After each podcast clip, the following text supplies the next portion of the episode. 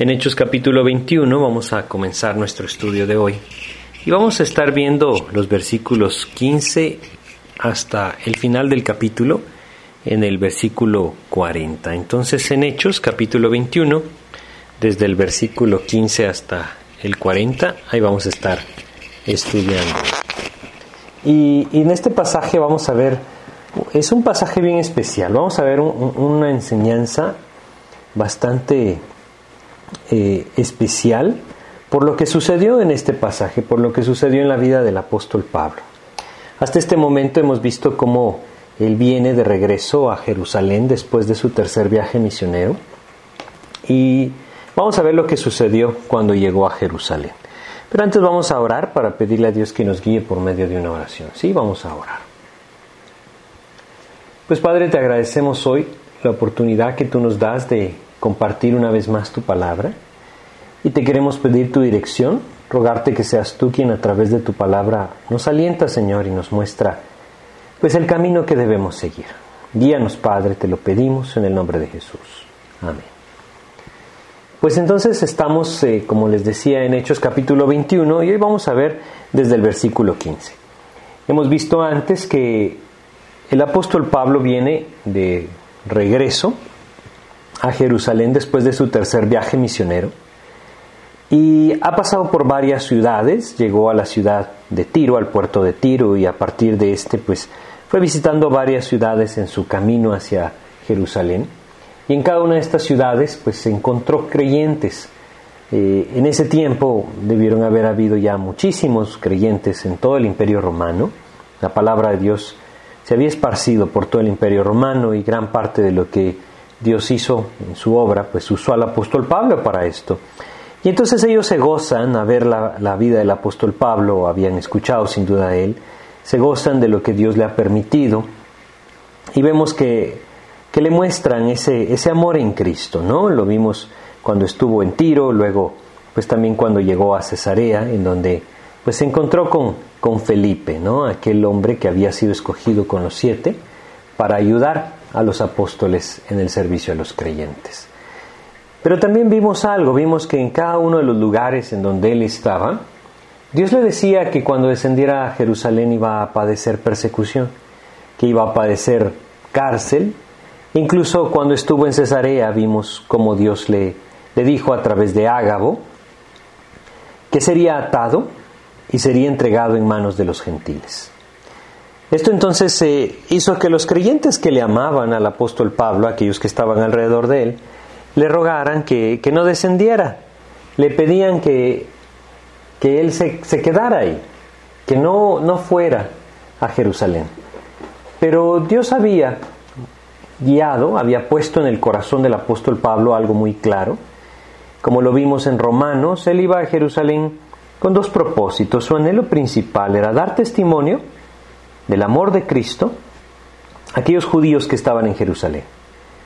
También él llevaba una ofrenda que las iglesias en Grecia habían enviado a los pobres, a los creyentes en Jerusalén. Su propósito era completamente el amor que él tenía a su propio pueblo, el pueblo de Israel. Y en todo esto que él está avanzando hacia Jerusalén, Dios le va diciendo, te esperan tribulaciones, te espera la cárcel, te esperan persecuciones. Como lo vimos antes en el capítulo 20, esto nos habla de ese corazón decidido que el apóstol manifestó. Y nuevamente eh, debemos recordar que nuestros ojos no deben ponerse en la vida del apóstol Pablo, nuestros ojos deben ponerse en el Señor, que le guió a él de esta manera. Es realmente la gracia de Dios la que llevó a este hombre de ser un perseguidor de la iglesia a ser un siervo del Señor. Y a lo largo de este libro de Hechos, pues hemos ido viendo ese camino que Dios siguió en la vida del apóstol Pablo para llevarlo hasta este punto. Ahora, es importante que nosotros entendamos que desde el principio del llamado que Dios le dio al apóstol Pablo, que el Señor Jesucristo le dio, pues él sabía claramente a qué se iba a someter. Si nosotros regresamos a Hechos capítulo 9 y recordamos ese momento en el que el Señor envía a Ananías para que el apóstol Pablo conozca el camino que Dios tiene para su vida. En Hechos capítulo 9, versículo 15, dice lo siguiente, el Señor le dijo a Ananías, a quien él envió para hablar con el apóstol Pablo, en ese tiempo conocido como Saulo de Tarso, dice el versículo 15, el Señor le dijo, ve, porque instrumento escogido me es este, para llevar mi nombre en presencia de los gentiles y de reyes y de los hijos de Israel. Porque yo le mostraré cuánto le es necesario padecer por mi nombre. Qué tremendo, ¿no? Este último versículo, el 16, es el que tristemente hoy en día el creyente quiere sacar de la ecuación, ¿no? Quiere sacar del llamado del Señor. Pero si nosotros entendemos que el Señor Jesucristo mismo nos dijo, allá en Juan capítulo 15, versículos 18 y 19, lo siguiente, si el mundo os aborrece, sabed que a mí me ha aborrecido antes que a vosotros. Si fuerais del mundo, el mundo amaría lo suyo, porque no sois, pero porque no sois del mundo, antes yo os elegí del mundo, por eso el mundo os aborrece. Si nosotros recordamos esto, debemos entender que ese llamado del Señor incluye esto, incluye que el mundo esté en contra de aquel que sigue fielmente al Señor Jesús. Si bien nosotros lo, hemos hablado, pues no, debemos entender que, que el llamado específico del apóstol Pablo era ir por todo este imperio romano, anunciando el Evangelio del Señor. Y en ese sentido, pues el propósito de Dios evidente y muy probable, no sea el mismo que tenía para el apóstol Pablo de ir nosotros por todo lo que era antes el imperio romano y compartir el mensaje de salvación. Cada uno de nosotros debe ser llamado por el Señor y encontrar ese propósito para su vida. Sin embargo, hemos hablado de que el plan de Dios sí es que cada uno de nosotros pueda tener en la gracia del Señor ese corazón deseoso de hacer la voluntad de Dios. Y cuando nosotros vivimos fielmente en Cristo, es decir, siguiendo su palabra, no quiere decir que, vivamos sin error, eso tristemente es algo que, que no somos capaces de hacer. Cuando nosotros buscamos una vida genuina en el Señor, como lo hemos estado viendo en el libro de Hechos, debemos entender que el mundo nos va a aborrecer. No porque nosotros nos hagamos aborrecer, sino porque el mismo mundo aborrece al Señor Jesucristo. Es por eso que lo dice, si fuerais del mundo, el mundo amaría lo suyo.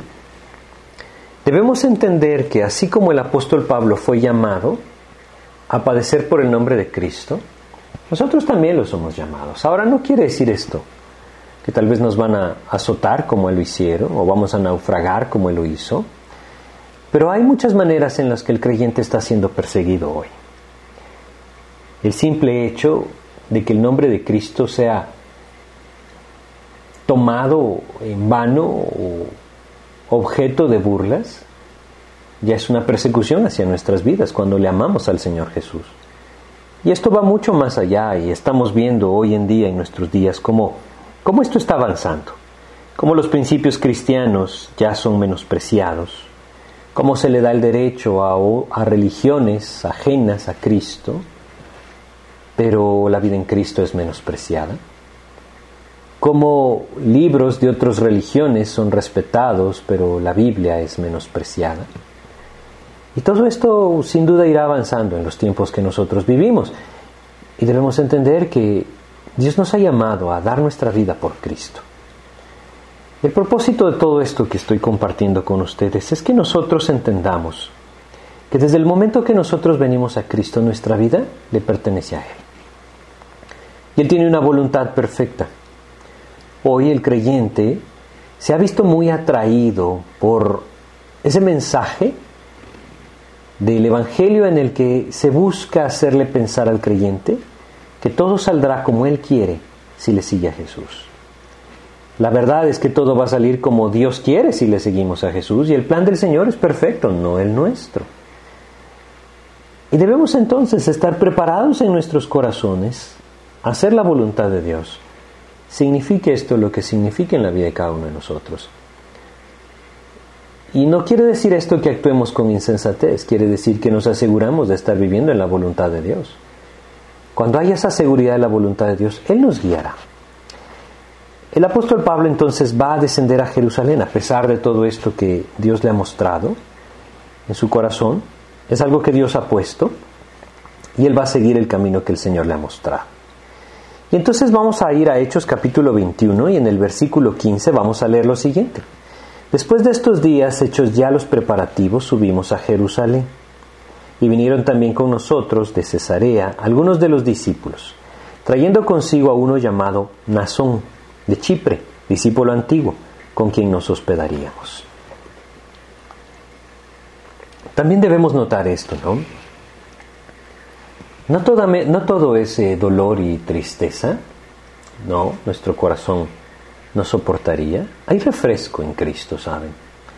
Y a pesar de la persecución, el fruto de lo que el Señor trae a nuestras vidas nos puede llevar al gozo. Por todos lados las muestras de amor eran manifestadas al apóstol Pablo, aún este hombre dispuesto a hospedarlo. Había viajado con él y ahora iba a abrir su casa para él. Pero también leemos en el versículo 17, cuando llegamos a Jerusalén, los hermanos nos recibieron con gozo. Ahora recordemos, el apóstol Pablo no ha estado aquí en muchos años. Él salió de Jerusalén huyendo a Damasco y luego a Antioquía y de ha empezado sus viajes misioneros. A pesar de que ha tenido contacto con el apóstol Pedro y con Jacobo también, él no ha estado en esta, en esta condición en Jerusalén, habiendo sido usado por Dios de la manera en que Dios se lo permitió. Ahora está en Jerusalén. Ahora este hombre tiene un largo recorrido en el caminar con Cristo, en el testimonio de Cristo, viendo el poder de Dios, conociendo cada vez más la gracia de Dios. Y, yo quisiera solamente recordarles que en este momento la epístola a los romanos ya fue escrita, en el capítulo 21 que estamos leyendo, ya él escribió la epístola a los romanos, ya él escribió la epístola a los gálatas también. La epístola a los primeros, a la primera, la, la, epístola de Primera de Corintios también ya fue escrita y muy probable también la de Segunda Corintios. A lo que voy con esto es que el Señor le ha enseñado mucho a este hombre y hay amor en su corazón para con su pueblo. Pero ahora vamos a ver que él se va a ver sometido a una presión por parte de los mismos creyentes en Jerusalén que lo lleva a buscar la voluntad de Dios. Ahora, no podemos perder de vista que la gracia de Dios nos da libertad en Cristo. Es por eso que no debemos juzgar al apóstol Pablo, ni tampoco a los creyentes que estaban en ese tiempo en Jerusalén, sino entender que cada uno de nosotros debe apropiar la gracia del Señor y Él nos debe ir guiando. Vamos a ver lo que sucedió, ¿sí? Versículo 18 dice, y al día siguiente Pablo entró con nosotros a ver a Jacobo, y se hallaban reunidos todos los ancianos, a los cuales de haberles saludado, les contó una por una las cosas que Dios había hecho entre los gentiles, por su ministerio. Debió haber sido una reunión maravillosa, ¿no? ¿Se imaginan ustedes al apóstol Pablo contándole acerca de su primer viaje misionero, de su segundo viaje misionero, ahora de su tercer viaje misionero, contándoles acerca de todas las iglesias que se habían despertado, de todas las maravillas que había visto, de cómo también muchos judíos habían creído, porque no solamente gentiles habían creído, muchos judíos habían creído, si bien le habían perseguido y habían acechado su vida, llevándole hasta la muerte a través de, haberle apedreado, él había visto la gracia de Dios y muchos más judíos se habían convertido al Señor. ¿Saben? Qué maravilloso es cuando el creyente puede ver hacia atrás y puede observar la gracia de Dios en su vida. Es decir, si nosotros hoy nos detenemos en nuestras vidas y volteamos a ver hacia atrás, ¿qué vemos? ¿Vemos una vida de desdicha? ¿Vemos una vida dura, sin ninguna ilusión en el corazón, ningún gozo? Cuidado, puede ser que estemos nada más esforzándonos en una vida religiosa, sin disfrutar de la gracia del Señor, entendiendo que Él me ha redimido por gracia. Yo debo entender que todo en mi vida en Cristo es hecho por gracia, que lo que Él anhela es que busque esa comunión con su palabra, que me lleve a conocer el verdadero deleite del Señor. Si hoy nosotros no te tenemos y vemos hacia atrás en nuestra vida en Cristo, ¿qué encontramos? ¿Encontramos la gracia del Señor? ¿Podemos gozarnos de ver cómo vez tras vez, al depender de Él, hemos visto su mano poderosa a través de su gracia en nuestras vidas? ¿Podemos gozarnos de ver su cuidado providencial en nuestras vidas y aún su consuelo y aliento? Saben, si nosotros hemos caminado con Cristo, estoy seguro que más de alguna vez lo podemos ver. Y cuán importante es no perderlo de vista. Cuán importante es entender que el Señor me está llamando hoy a ser agradecido con Él. Meditar en lo que Dios ha permitido en nuestras vidas hasta ahora nos puede llevar a contemplar la gracia del Señor. Porque junto con aquellas maravillas que hemos visto en la vida en Cristo, también debemos recordar nuestra condición. Y sin duda podemos ver los rebeldes que hemos sido delante del Señor. Pero Él no nos ha desechado. Y eso se llama gracia. Y es maravillosa. Hay una gran necesidad de que nosotros apropiemos versículos como 1 Tesalonicenses capítulo 5, versículo 16 y versículo 18. Podemos incluir el 17. 1 Tesalonicenses 5, 16 al 18 dice, estad siempre gozosos. Hay una necesidad de esto en nuestras vidas. A pesar de los conflictos, a pesar de las situaciones difíciles, el contemplar la gracia del Señor nos puede llevar a este gozo. El levantar nuestros ojos hacia la eternidad y saber que lo ha hecho todo, puede producir gozo en nuestro corazón. Orad sin cesar, es algo que Dios nos manda. Y luego el versículo 18 dice, Dad gracias en todo, porque esta es la voluntad de Dios para con vosotros en Cristo Jesús. Esto requiere que nosotros meditemos en lo que el Señor ha hecho en nuestras vidas, como su gracia ha obrado en nosotros. Quizá hemos visto de alguna otra manera su maravilloso poder manifestado en su gracia en nuestras vidas. Debemos aprender a gozarnos. Debemos aprender a ser agradecidos con el Señor. Bueno, Solamente esto, pensando en este ejercicio maravilloso que el apóstol Pablo hizo, narrando la gracia de Dios a través de lo que le había permitido en estos tres viajes misioneros. Regresemos ahora a Hechos capítulo 21. Esto debió haber sido cuestión de gozo. Esto debió haber sido cuestión de agradecimiento al Señor por esa gracia maravillosa derramada. Pero hay un problema. El problema se encuentra en Jerusalén. Y vamos a seguir leyendo. Nuevamente el versículo 19, a los cuales después de haberles saludado, les contó una por una las cosas que Dios había hecho entre los gentiles por su ministerio. Cuando ellos lo oyeron, glorificaron a Dios. ¿Saben? Hasta ahí llegó el gozo. Hasta ahí llegó el agradecimiento. Hasta ahí llegaron las maravillas del Señor. Ahora sus ojos se ponen en la condición que ellos mismos viven en Jerusalén. Y le dicen lo siguiente, y le dijeron, ya ves hermano, cuántos millares de judíos hay que han creído, y todos son celosos por la ley. Quiero recordarles, la epístola a los Gálatas ya había sido escrito. El apóstol Pablo tenía muy claro cuál era el propósito de la ley. Y vale la pena que nosotros lo recordemos.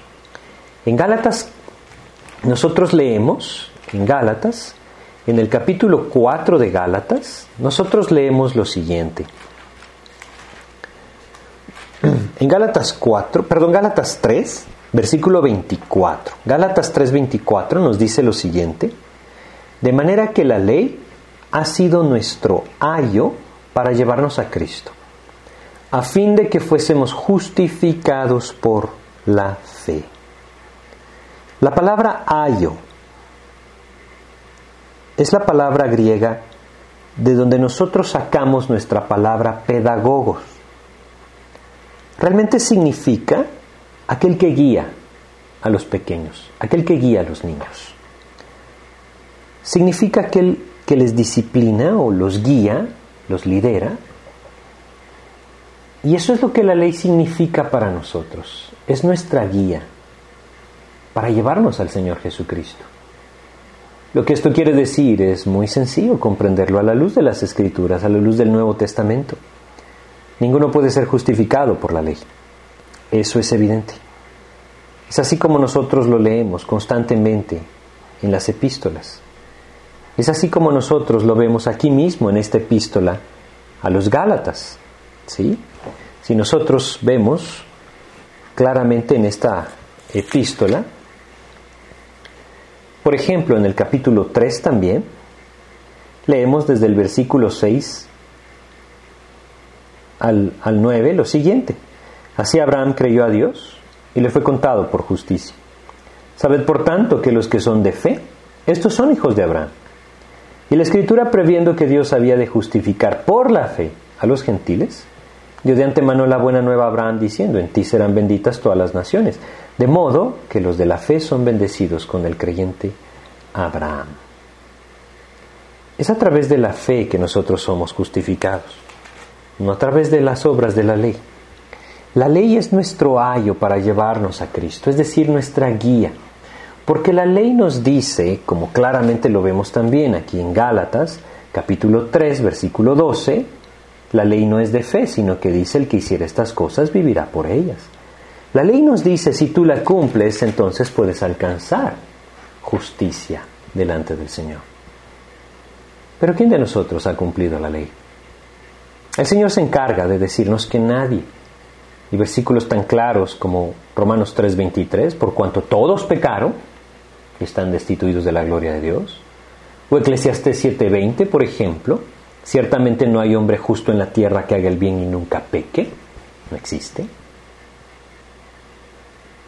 Nosotros podemos darnos cuenta entonces que la ley no nos puede salvar. Es nuestro ayo, nuestra guía. Nos manifiesta con toda claridad, necesitas un Salvador. Y ese Salvador que nosotros tenemos cumplió absolutamente todo, absolutamente todo de la ley. Es Él el que nos puede salvar. Y a través de la fe nosotros podemos apropiar esa salvación. Todo esto Dios lo había puesto con mucha claridad en el corazón del apóstol Pablo por medio de su espíritu. Tanto que Dios lo usó para escribir esta maravillosa epístola de las Gálatas, que es un tratado maravilloso a favor de la gracia. Pero ahora si regresamos a Hechos 21, él tiene algo delante de sí, una decisión que tomar. Nuevamente, versículo 20. Cuando ellos lo oyeron, glorificaron a Dios y le dijeron, ya ves hermano, cuántos millares de judíos hay que han creído, y todos son celosos por la ley. ¿Saben? Nosotros esperaríamos acá, este es el momento. Este es el momento en que el apóstol Pablo levanta su mano y dice, momento señores, permítanme que les enseñe lo que el Señor me ha mostrado. Y quizá pensaríamos que aquí es el lugar indicado para dar una cátedra magistral, bueno, creo que es lo mismo, para dar una cátedra con respecto a la gracia y no a la ley. Pero saben, hay algo increíble acá. Este hombre no dice nada, absolutamente nada. No podemos pensar que dudó, no podemos pensar que no lo conocía, es evidente que no. ¿Por qué no dijo nada? ¿Por qué no intervino? Cuando escuchó que todos eran celosos de la ley, ¿por qué no dijo eso no tiene sentido? Saben, hoy en día hay muchos peligros en que nosotros pensemos que podemos ser justificados por la ley. El peligro más grave es que nunca encontremos justificación en Cristo. Solamente la gracia del Señor nos ha salvado y solamente por fe se puede apropiar. Pero lo que nosotros tenemos aquí va más allá de esto. Lo que nosotros tenemos acá es algo que Dios le está mostrando ahora a este hombre. Él ama al pueblo de Israel, ama a su pueblo. Y su corazón está dispuesto, como lo vimos antes, a ir hasta la muerte por el nombre de Jesús. Lo habíamos visto también en Hechos 20:24. De ninguna cosa hago caso ni estimo preciosa mi vida para mí mismo. Su propósito era llevar el mensaje. Dios le había, le había permitido ya llevarlo a muchos lados del imperio romano a los gentiles. Ahora Dios lo había llevado a Jerusalén. Y como había dicho antes, el Señor mismo, a través de Ananías, en Hechos 9, 15, ve por qué instrumento escogido me es este para llevar mi nombre en presencia de los gentiles y de reyes y de los hijos de Israel. Ahora él tenía en su corazón este deseo, el llevar el mensaje a los hijos de Israel. Entonces no dice nada. En 1 Corintios capítulo 9, versículos 19, perdón, versículos 9 y 10, Primera de Corintios capítulo 9, versículos 19 y 20. Vamos a leer. 1 Corintios 9, 19 y 20 dice, Por lo cual siendo libre de todos, me he hecho siervo de todos para ganar a mayor número. Me he hecho a los judíos como judío para ganar a los judíos. A los que están sujetos a la ley, aunque yo no esté sujeto a la ley, como sujeto a la ley, para ganar a los que están sujetos a la ley. Lo que nosotros debemos comprender es que lo que él tenía en su corazón era ganar a los hijos de Israel para Cristo. Evidentemente estos hombres debían llegar a comprender esa gracia maravillosa del Señor. Y sin duda muchos de ellos la habían comprendido. Sin embargo, ahora vemos que vivían aún bajo estas costumbres de la ley. Eran celosos de los estatutos de la ley. Y debemos ser cuidadosos acá, ¿no? La gracia del Señor nos da libertad. Lo que debemos tener mucho cuidado es que debemos entender que no hay otro medio para nuestra salvación. Lo que estos hombres los hacía estar en Cristo y por lo tanto tener salvación en sus vidas, no era ser celosos de la ley, era que habían creído en Jesús. Eso es lo que no podemos perder de vista. Pero el apóstol Pablo deseaba dar testimonio de esto, de esto delante de ellos. Y entonces por eso cuando se le dice en el versículo 21, regresemos a Hechos 21, 21, lo siguiente, él nuevamente no dice nada, dice lo siguiente, Hechos 21, 21, pero se les ha informado en cuanto a ti, que enseñas a todos los judíos que están entre los gentiles a apostatar de Moisés, diciéndoles que no circunciden a sus hijos ni observen las costumbres. Bueno, esto va más allá de lo que realmente el apóstol Pablo había enseñado en todos los lugares, ¿sí? Él mismo había enseñado que cada uno debía quedarse en la condición en que había sido llamado. En 1 Corintios capítulo 7, Primera de Corintios capítulo 7, nosotros leemos lo siguiente. Vamos a leer acá desde el versículo 17. Pero cada uno como el Señor le repartió y como Dios llamó a cada uno, así haga. Esto ordeno en todas las iglesias. ¿Fue llamado alguno siendo circunciso? Quédese circunciso. ¿Fue llamado alguno siendo incircunciso? No se circuncide. Y luego añade, la circuncisión nada es y la incircuncisión nada es, sino el guardar los mandamientos de Dios. Cada uno en el estado en que fue llamado, en él se quede.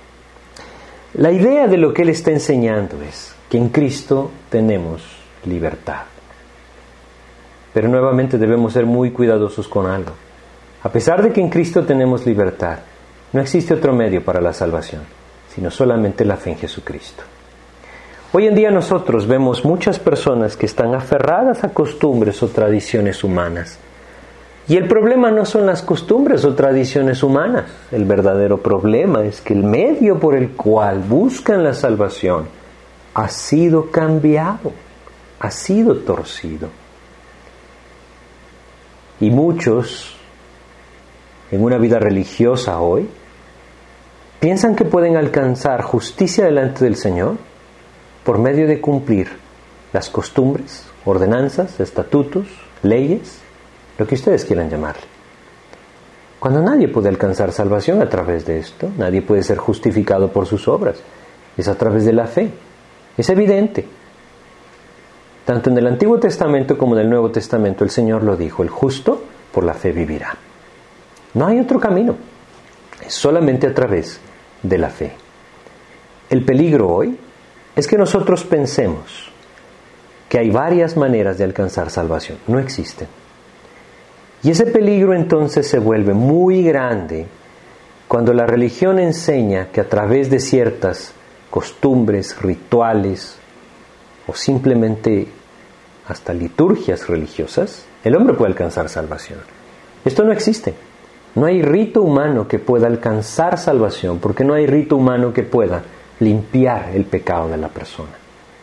Solamente Jesucristo lo puede hacer. Y esto se apropia por fe. Sin embargo, el apóstol Pablo está en una situación ahora en la que él tiene que tomar una decisión. ¿Qué hace? Le dice a estos hombres que él ha entendido que la gracia de Dios está por encima de todo, se da la vuelta y se retira. O busca alcanzar a aquellos hijos de Israel también a la fe en Jesucristo. Si él se va, las puertas se cierran. Si él se queda, pues tendrá que estar expectante a las puertas que el Señor le abra. Pues si nosotros regresamos a Hechos 21, vamos a ver lo que él hizo. Versículo 22 le dicen, ¿qué hay pues? La multitud se reunirá de cierto, porque oirán que has venido. Haz pues esto que te decimos.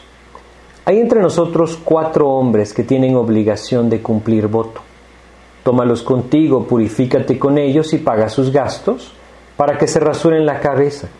Y todos comprenderán que no hay nada de lo que se les informó acerca de ti, sino que tú también andas ordenadamente guardando la ley. Bueno, nuevamente yo quiero recordar con ustedes un pasaje de Gálatas, Gálatas capítulo 1 versículo 10, porque no podemos perdernos en esto. Gálatas capítulo 1 versículo 10 dice, pues busco ahora el favor de los hombres o el de Dios. ¿O trato de agradar a los hombres? Pues si todavía agradara a los hombres, no sería siervo de Cristo. Su corazón era muy claro y el nuestro debe serlo. No tiene sentido buscar agradar a los hombres, no lo tiene.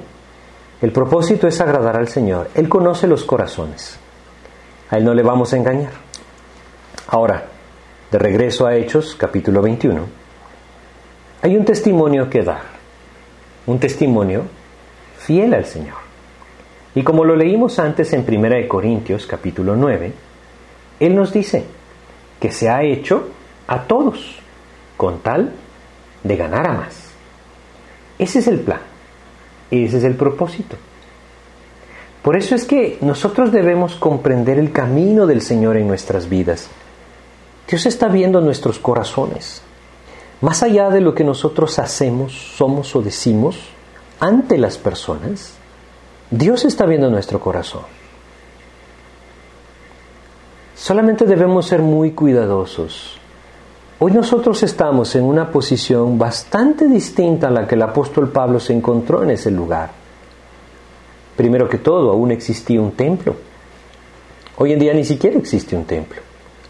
Parte de lo que el Señor hizo a través de esa destrucción de Jerusalén en el año 70 fue abrir un camino distinto, acabar con todos estos ritualismos que tenían atados a muchos judíos, aún habiendo creído en Cristo, aferrados a su tradición. Dios hoy no está buscando en nuestras vidas ningún tipo de costumbre o tradición. Él está buscando una relación personal con Él por medio de su palabra. Él está buscando que cada uno de nosotros le conozca al Señor en su palabra.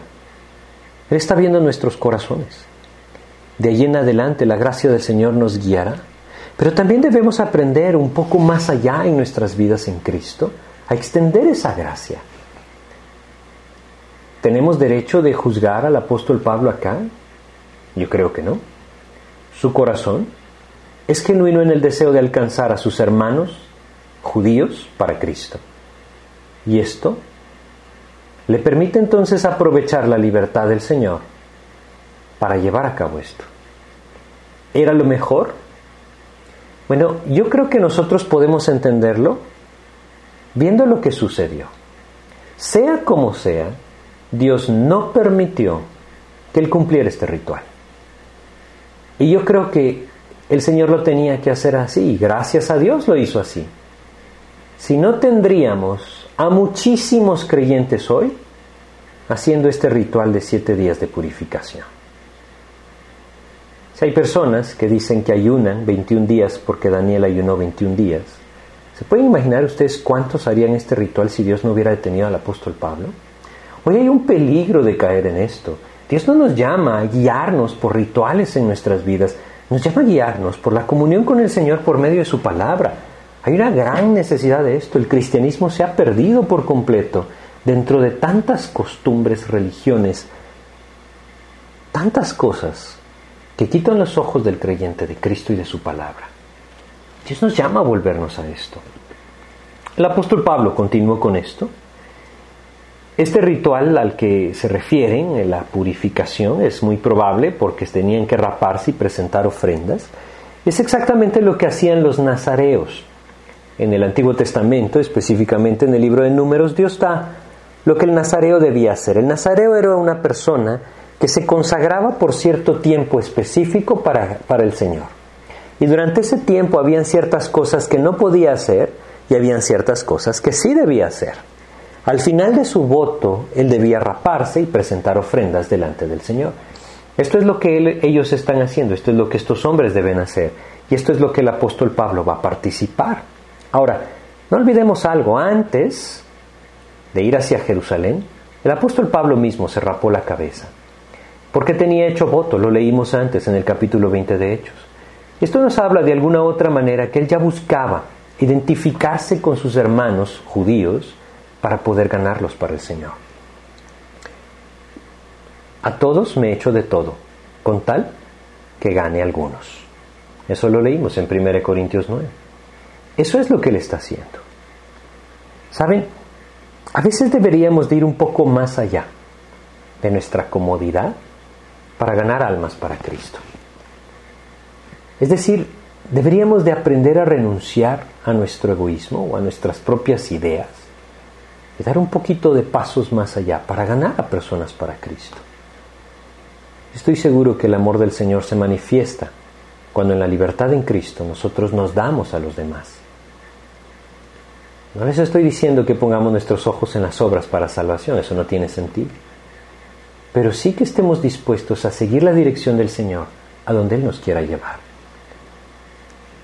Así es que regresemos a nuestro pasaje, Hechos capítulo 21, versículo 25.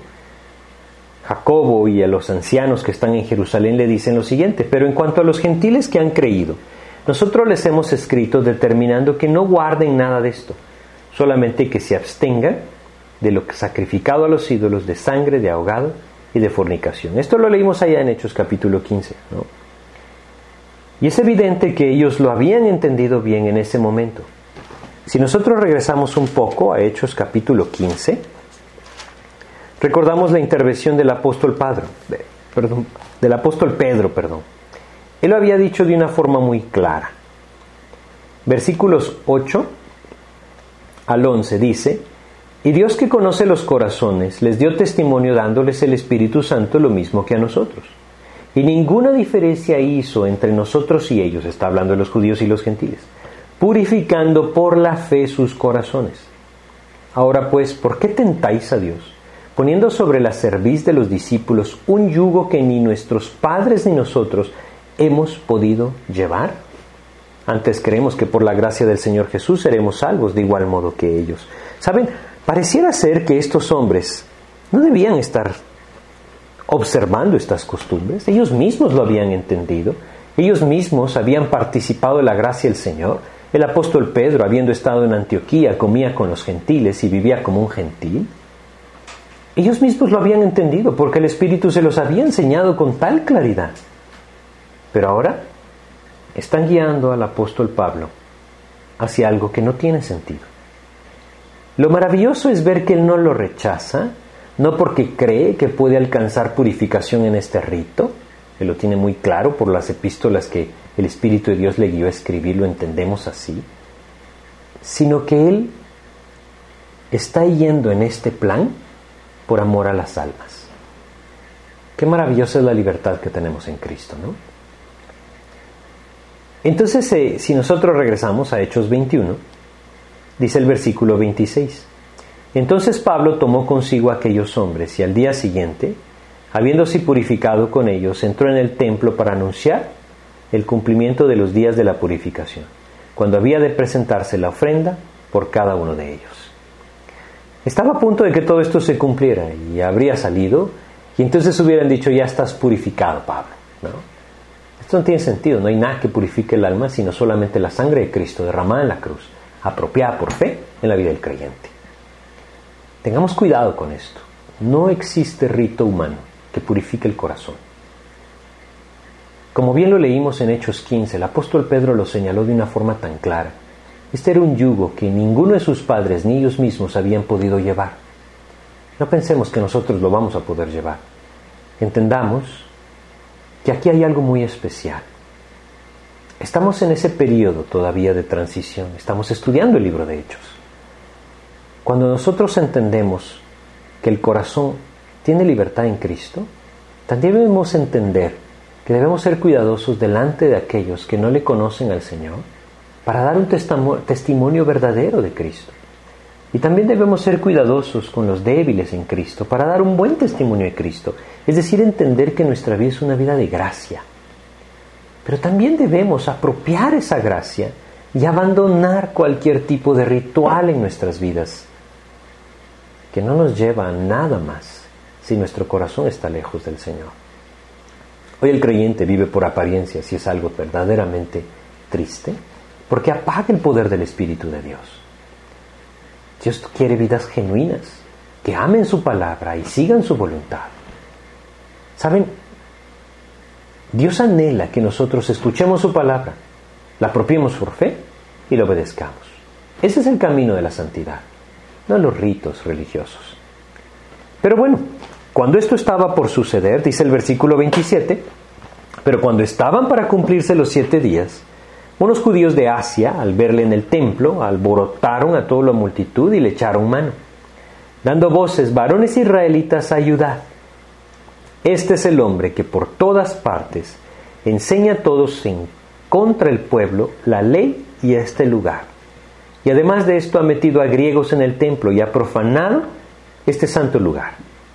Porque antes habían visto con él en la ciudad a Trófimo de Éfeso, a quien pensaban que Pablo había metido en el templo. Bueno, estos hombres conocen al apóstol Pablo, los otros que están ahí probablemente no lo identificaban, por eso no sabían quién era y por eso no habían hecho nada. Pero ahora que llegan estos judíos de Asia, donde él había estado durante bastante tiempo enseñando el Evangelio de Jesucristo, estos hombres se dan cuenta quién es él y dicen, momento, ¿qué hace este hombre aquí? Si él es el que nos ha perturbado enseñando que lo único que puede salvar el alma es la fe en Jesucristo. ¿Se dan cuenta? No cuadra una cosa con la otra. Evidentemente hablan más de lo que es verdad. Estos hombres que estaban con él no eran griegos, Trófimo sí lo era. Bueno, era de Asia, es decir, de Éfeso. Y también podemos observar algo aquí. Pablo era judío, por lo tanto, él estaba en la libertad en Cristo de participar de esto. Trófimo era de Éfeso. ¿Qué sentido tenía para Trófimo participar de todo esto? Saben, hay tanta confusión en cuanto a esto que yo quisiera que les quedara claro. No tiene sentido apropiar ningún rito humano, no importa nuestra condición. Porque lo único que trae gracia, libertad y salvación es nuestro Señor Jesucristo. Debemos buscar esa comunión con Él a través de su palabra, la intimidad con él, su palabra. Es ahí donde nuestro corazón realmente es edificado. Sin embargo, también debemos entender que en Cristo tenemos libertad. Y lo que debemos anhelar es el crecimiento espiritual y la salvación de las almas, más allá de que nuestra voluntad se respete y se cumpla. Porque es la voluntad del Señor la que debemos buscar. Y esta es la salvación de las almas. Trófimo no fue llevado al templo, no tenía sentido para él hacer esto, ningún sentido. Para Pablo era cuestión de testimonio delante de sus hermanos, los israelitas. Había una diferencia abismal en esto. Y entonces, ¿qué sucedió? Dice el versículo 30, así que toda la ciudad se conmovió y se agolpó el pueblo, y apoderándose de Pablo, le arrastraron fuera del templo e inmediatamente cerraron las puertas. Y procurando ellos matarle, se le avisó al tribuno de la compañía que toda la ciudad de Jerusalén estaba alborotada. Este, tomando luego soldados y centuriones, corrió a ellos. Y cuando ellos vieron al tribuno y a los soldados, dejaron de golpear a Pablo. Saben, yo creo que este es un ejemplo claro de lo que una vida fiel en el mundo logra. ¿Qué logra? Que constantemente se quieran deshacer de ella. Primero Pablo fue a Asia, fue rechazado y fue apedreado. Después Pablo fue a Grecia, fue rechazado y por poco lo matan nuevamente. ¿Sí? Estuvo preso y el Señor lo libró maravillosamente. Lo azotaron. No importa dónde iba, su vida para Cristo despertaba celos, despertaba conflicto. Ahora regresa a Jerusalén. Él es judío, este es su pueblo. Y sucede exactamente lo mismo. Hoy nosotros debemos observar nuestras vidas. ¿Qué produce nuestra vida? ¿La presencia del Espíritu de Dios enfrenta el pecado en la vida de los demás? La vida de Cristo hacía eso. La vida de Juan el Bautista hacía eso. La vida de Pablo hacía eso. El anhelo del Señor es que nuestra vida también haga eso. Así eso nos quiere llevar. Si nosotros vamos a Filipenses, capítulo 3 de Filipenses, encontramos aquí un pasaje que nos revela cuál era el anhelo del corazón de este hombre, el apóstol Pablo. Filipenses capítulo 3, vamos a leer el versículo 10. ¿Sí? Dice lo siguiente, Filipenses 3:10, a fin de conocerle Evidentemente está hablando de Cristo. A fin de conocerle y el poder de su resurrección. Él ha visto esto, él le ha conocido al Señor. Él ha visto el poder de su resurrección. Evidentemente ha visto el poder de Dios en su vida. Y sigue diciendo, y la participación de sus padecimientos, llegando a ser semejante a Él en su muerte. La participación de sus padecimientos. ¿Saben el creyente quizá está de acuerdo en este propósito, conocerle y conocer el poder de su resurrección. Pero ¿qué tal el tercero, la participación de sus padecimientos? ¿Qué tal ser rechazado por aquellos que no han puesto sus ojos en Jesús? ¿Qué tal abandonar nuestras tradiciones, nuestras costumbres, nuestra religión? Poner nuestros ojos en Jesús y caminar detrás de Él siguiendo su palabra. ¿Estamos dispuestos a padecer rechazo, burla, persecución? El Señor nos dice que sucederá. Segunda Timoteo capítulo 3, versículo 12 nos señala. Todo aquel que quiere vivir piadosamente en Cristo Jesús padecerá persecución. Maestro de la Biblia decía lo siguiente, el sufrimiento es una parte vital en nuestro camino a la gloria en la vida del creyente. Pablo lo aprendió así. Esto es lo que nos lleva a la muerte de nosotros mismos y permite que la vida de Cristo se manifieste. Él entonces nuevamente está en una condición muy similar a la que ha estado muchas veces antes por el nombre de Cristo.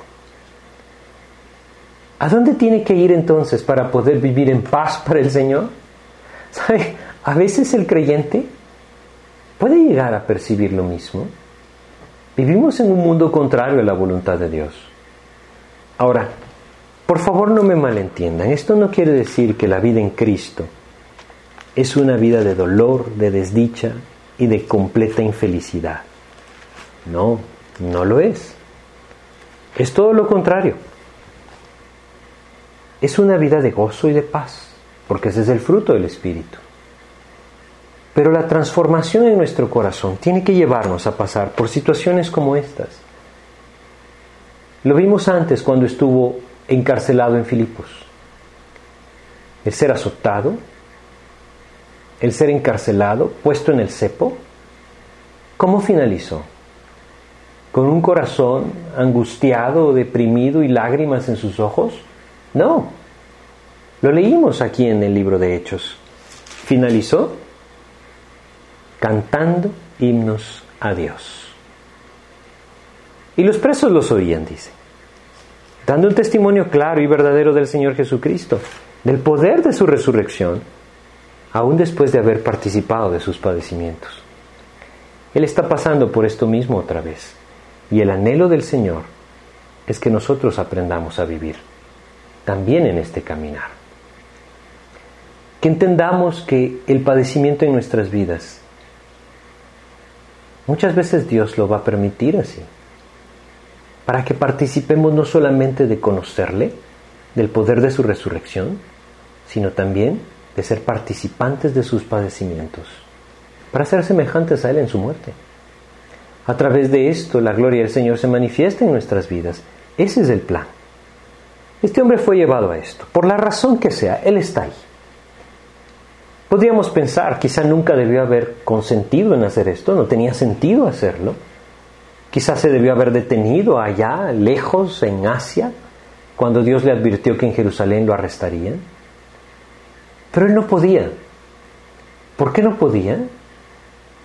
Porque cuando nosotros estamos escuchando la voz del Señor, cuando el Espíritu de Dios está poniendo un cargo profundo en nuestro corazón, nosotros mismos nos vamos a dar cuenta, no podemos detenerlos. Es ahí en donde el creyente ha dado un verdadero testimonio del Señor a lo largo de la historia. A lo largo de la vida en Cristo, es decir, de la historia de la Iglesia, desde hace más de dos mil años, Dios siempre ha despertado hombres como este que estamos leyendo su vida acá. Y es a través de estas vidas que la palabra se ha guardado, que el mensaje de Cristo se ha mantenido fiel. Es a través de hombres como este que el poder de Dios se ha manifestado y que la gracia del Señor se ha enseñado. Tristemente se han levantado muchos más que se han desviado y han torcido el camino. Pero Dios tiene hombres fieles aún hoy y nos está llamando a nosotros a ser parte de ellos, a dar nuestra vida por el Señor. Aun cuando injustamente se nos juzgue, aun cuando injustamente se nos señale, el Señor conoce nuestro corazón. Él es el juez justo. Él se ocupará. Nosotros solamente sigamos su voz a través de su palabra. Es ahí donde el poder de Dios se puede manifestar. No pongamos nuestros ojos en las personas, pongámoslos en el Señor. Ese cargo Él lo despertará y ahí entonces su misma gracia nos llevará a vivir así. No pensemos que nosotros lo debemos lograr porque no lo podemos lograr nosotros. Cristo lo quiere hacer. Si nosotros nos rendimos a sus pies y nos aferramos a su palabra, siguiendo su voluntad, veremos cómo su gracia nos sostiene y nos lleva a esta vida. Leamos los últimos versículos de este capítulo, Hechos 21-31, y procurando ellos matarle, se le avisó al tribuno de la compañía que toda la ciudad de Jerusalén estaba alborotada. Este tomando luego soldados y centuriones corrió a ellos. Y cuando ellos vieron al tribuno y a los soldados, dejaron de golpear a Pablo. Entonces llegando el tribuno le prendió y le mandó atar con dos cadenas y preguntó quién era y qué había hecho. Pero entre la multitud unos gritaban una cosa y otros otra. Y como no podía entender nada de cierto a causa del alboroto, le mandó llevar a la fortaleza. Al llegar a las gradas, aconteció que era llevado en peso por los soldados a causa de la violencia de la multitud, porque la muchedumbre del pueblo venía detrás gritando, muera. ¿Saben? Es bien interesante ver esta palabra en el versículo 36. Es la misma palabra que se utilizó cuando aquellos en la multitud pedían la muerte de Cristo. Sigue diciendo, cuando comenzaron a meter a Pablo en la fortaleza, dijo al tribuno, ¿se me permite decirte algo? Y él le dijo, ¿sabes griego? ¿No eres tú aquel egipcio que levantó una sedición antes de estos días y sacó al desierto los cuatro mil sicarios? Este hombre ni siquiera le conocía. entonces dijo Pablo, yo de cierto soy hombre judío de Tarso, ciudadano de una ciudad no insignificante de Cilicia, pero te ruego que me permitas hablar al pueblo. Y cuando él se lo permitió, Pablo, estando en pie en las gradas, hizo señal con la mano al pueblo y hecho gran silencio habló en lengua hebrea, diciendo. Saben, esto nuevamente manifiesta el propósito de por qué este hombre está ahí y por qué está padeciendo esto. Si su corazón no estuviera en el cargo profundo por la salvación de estos hombres israelitas que están delante de él, él no hubiera dicho nada. Pero no se puede ir sin antes hacerles ver la necesidad de volverse a Cristo. Qué maravilloso, ¿no? Por sobre todas las cosas en la vida del creyente, este debe ser el propósito, anunciar el mensaje de salvación. Anunciar el mensaje de salvación por medio de la fe en Jesucristo. Hoy nosotros vemos algo muy claro acá. Nadie puede llegar a la presencia de Dios a través de ritos religiosos, votos hechos a Dios. Cualquiera de nosotros los puede hacer si quiere, estamos en libertad de hacerlos, pero debemos entender que no nos hacen ganar nada delante del Señor. Simplemente necesitamos venir a los pies de Cristo, reconocer que nosotros no podemos cumplir ese estándar de la ley santa que Él nos ha dejado. Si ni siquiera los conocidos diez mandamientos podemos cumplir, ¿cómo cumpliremos los más de 630 mandamientos que encontramos en el Antiguo Testamento? La única manera de ser hallados inocentes no es a través de cumplir la ley, es a través de apropiar el sacrificio de Jesucristo como aquel que pagó en la cruz la culpa de mi transgresión. Si alguno de ustedes que me escucha quizá está confiando en sus ritos religiosos, en sus costumbres, en sus tradiciones aprendidas desde pequeños, para acercarse a Dios, yo quiero invitarle hoy a tomar una decisión, de abandonar todo esto, de entender que solamente por medio de la fe el hombre puede ser hallado justo, que la justicia del Señor no viene por nuestros medios, sino que como Dios nos dice claramente en Romanos capítulo 3, versículo 22, la justicia de Dios por medio de la fe en Jesucristo para todos los que creen en Él. Y luego añade en el versículo 24, siendo justificados gratuitamente por su gracia, mediante la redención que es en Cristo Jesús. Si ustedes nunca han puesto su fe solamente y exclusivamente en la obra de Cristo, yo les quiero invitar a poderlo hacer hoy. A reconocer que su pecado les separa del Señor. A reconocer que nuestras vidas están condenadas a una eternidad en el infierno a menos que Cristo limpie nuestro pecado. A venir a sus pies, a abrirle su corazón y confesarle como su Señor y Salvador. Si alguno de ustedes no está seguro de su salvación, quizá porque ha confiado en algo más y no solamente en Cristo, yo le quiero invitar a que tome una decisión de abandonar la confianza en sí mismo y la ponga solo en el Señor Jesucristo. Diciéndole estas palabras. Vamos a orar. Señor, hoy entiendo que no hay ninguna obra humana que me haga alcanzar salvación. Yo entiendo que no tiene sentido más confiar en mí o en aquello que pretendo hacer para ti. Es por eso hoy, Señor, que yo quiero venir a tus pies. Reconociendo que soy pecador, te pido que tú me perdones, que tú me limpies. Reconociendo, Señor, que tú subiste a la cruz y moriste por mis pecados. Yo te agradezco y te pido perdón. Hoy, Señor, yo quiero poner mi fe solamente en ti. Yo quiero poner mi confianza únicamente y exclusivamente en ti, Señor. Porque entiendo que tú te levantaste de esa tumba, resucitaste el tercer día, abriendo el camino de mi salvación. Es por eso que hoy yo quiero abrirte la puerta de mi corazón pedirte que entres a mí y me salves. Hoy, Señor, yo pongo mi fe en ti como el Señor de mi vida. Te pido pues que entres a mí y tomes control de mi vida, me guíes y hagas tu voluntad conmigo, Señor. Te agradezco y te pido en el nombre de Jesús. Amén, Señor. Pues muchas gracias por su atención. Si Dios permite en nuestro siguiente estudio, pues continuaremos con el discurso que el apóstol Pablo ofreció en Hechos capítulo 22. Muchas gracias, que Dios les bendiga.